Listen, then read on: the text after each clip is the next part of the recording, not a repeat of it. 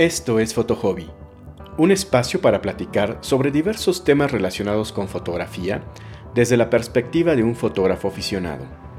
Acompáñenme.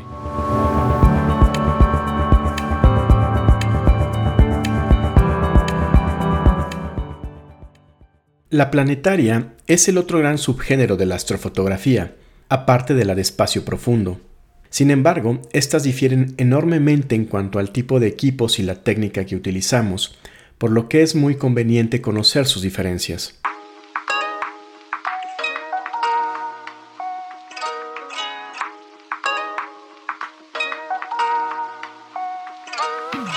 ¿Qué tal? Soy Alberto. En este podcast te he platicado primordialmente acerca de astrofotografía de espacio profundo, porque es el género que más me gusta. Sin embargo, con todo el hype que se viene por el gran eclipse de Norteamérica del próximo año, me parece que es muy pertinente hacerte una pequeña introducción a la astrofotografía planetaria, la cual como veremos es bastante distinta de la de espacio profundo. Recordemos que cuando hablamos de espacio profundo nos referimos a fotografiar cosas que están fuera del sistema solar, ya sea nebulosas o incluso otras galaxias.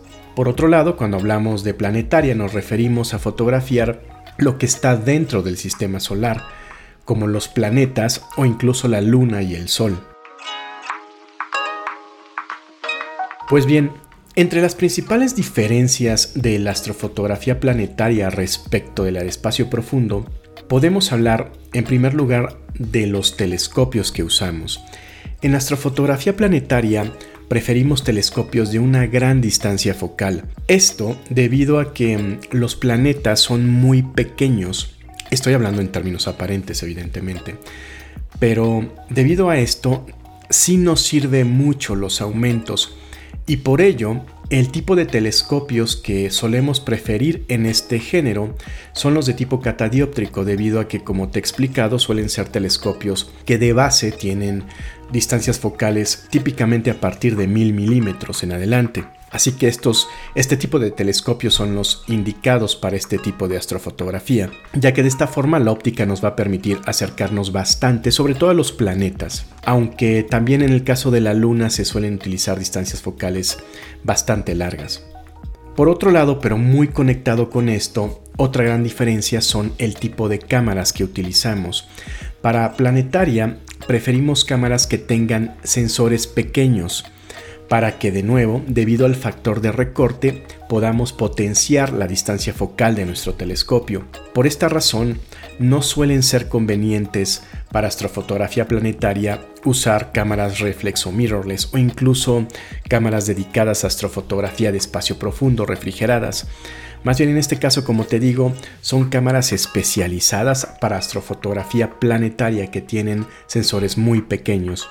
Pero justamente debido a que no son cámaras refrigeradas y a que tienen sensores pequeños, realmente este tipo de cámaras son bastante más económicas que las reflex mirrorless o dedicadas refrigeradas. Estas cámaras planetarias las puedes encontrar incluso por abajo de 500 dólares, así que en ese sentido son más económicas que sus contrapartes. Y también muy relacionado con esto, una de las principales diferencias entre astrofotografía planetaria y espacio profundo es la técnica que utilizamos. Para hacer astrofotografía planetaria no tomamos fotos, tomamos videos videos cortos de algunos minutos, depende del planeta que estemos fotografiando, pero ya te digo, son videos. Y la razón de esto es que cuando trabajamos con distancias focales tan largas y con magnificaciones tan elevadas, nos topamos con un gran problema, el sin atmosférico.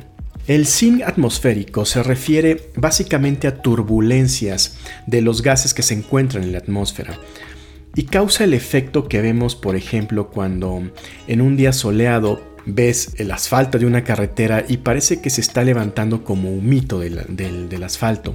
Y cuando ves a través de, ese, de esos vapores, la imagen que ves detrás parece moverse, parece tambalearse, es decir, se distorsiona.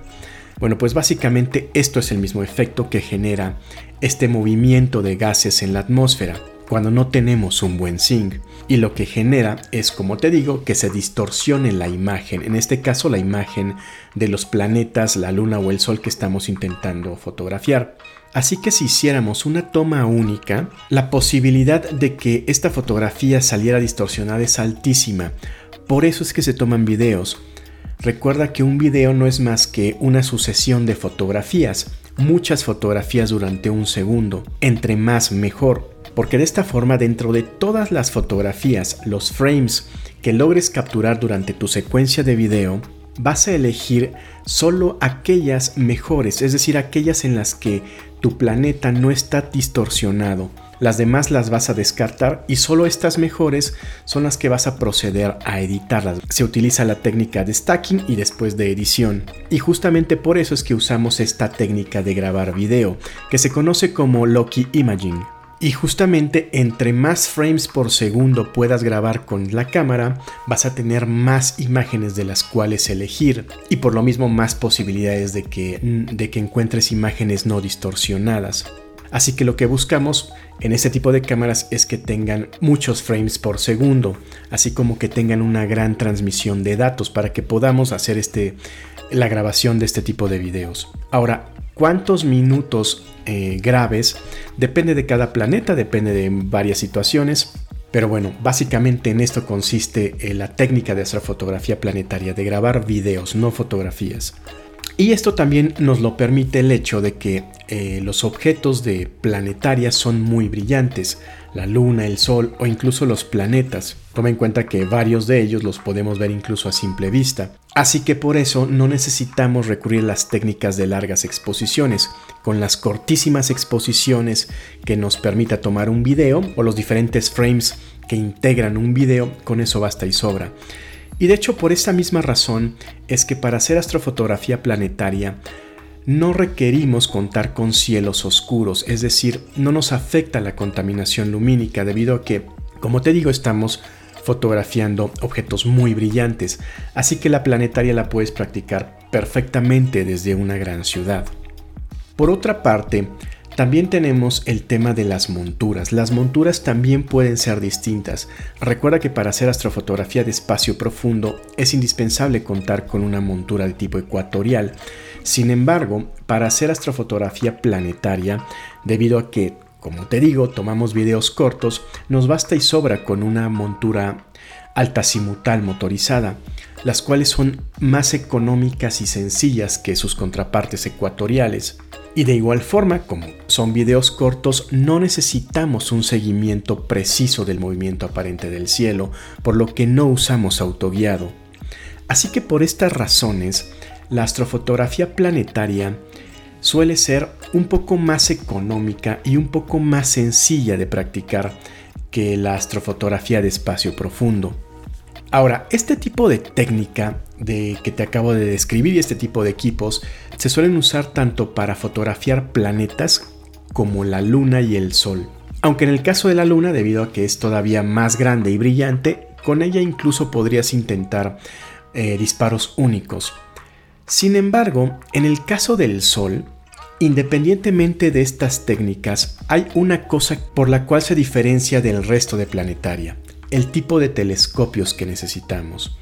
Para fotografiar el Sol requerimos equipo específico para hacer fotografía solar. Y aquí depende de qué estés buscando y cuál sea tu presupuesto. Lo más sencillo y económico es fotografiar al Sol en luz visible, en luz blanca. Y esto se hace con un tipo de filtros conocidos como filtros de luz blanca o filtros Bader. Básicamente te los puedo describir como una especie de papel aluminio que colocas al frente de tu telescopio y que deja pasar una cantidad muy muy menor del brillo solar y de esta forma ya puedes fotografiar u observar el sol. Este tipo de filtros no suelen ser tan, tan caros, los encuentras por ahí de 100 dólares, una cosa así. Sin embargo, la otra técnica más usada para fotografiar el sol es recurrir a el H-alfa. Ya te he hablado brevemente por ahí acerca de lo que es el H-alfa, el hidrógeno alfa.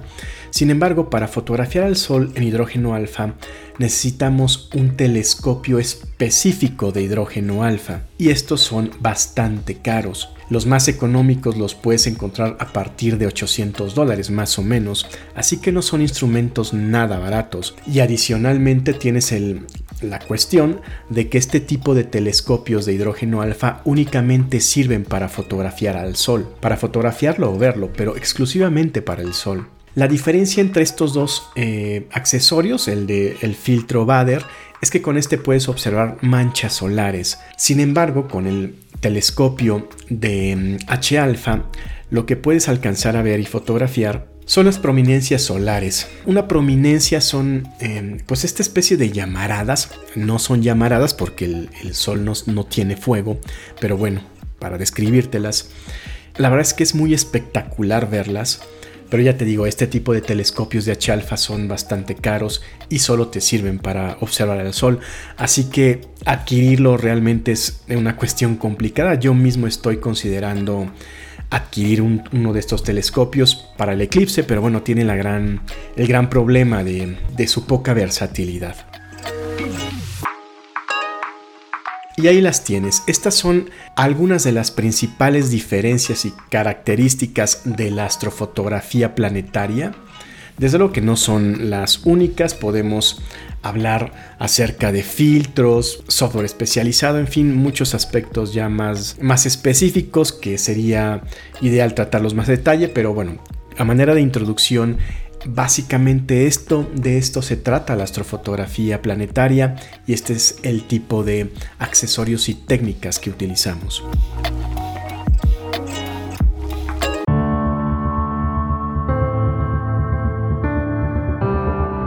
Eso es todo por esta ocasión. Si tienes algún comentario, te invito a contactarme vía Instagram en alberto-bechicazst. Nos escuchamos. Diviértete mucho.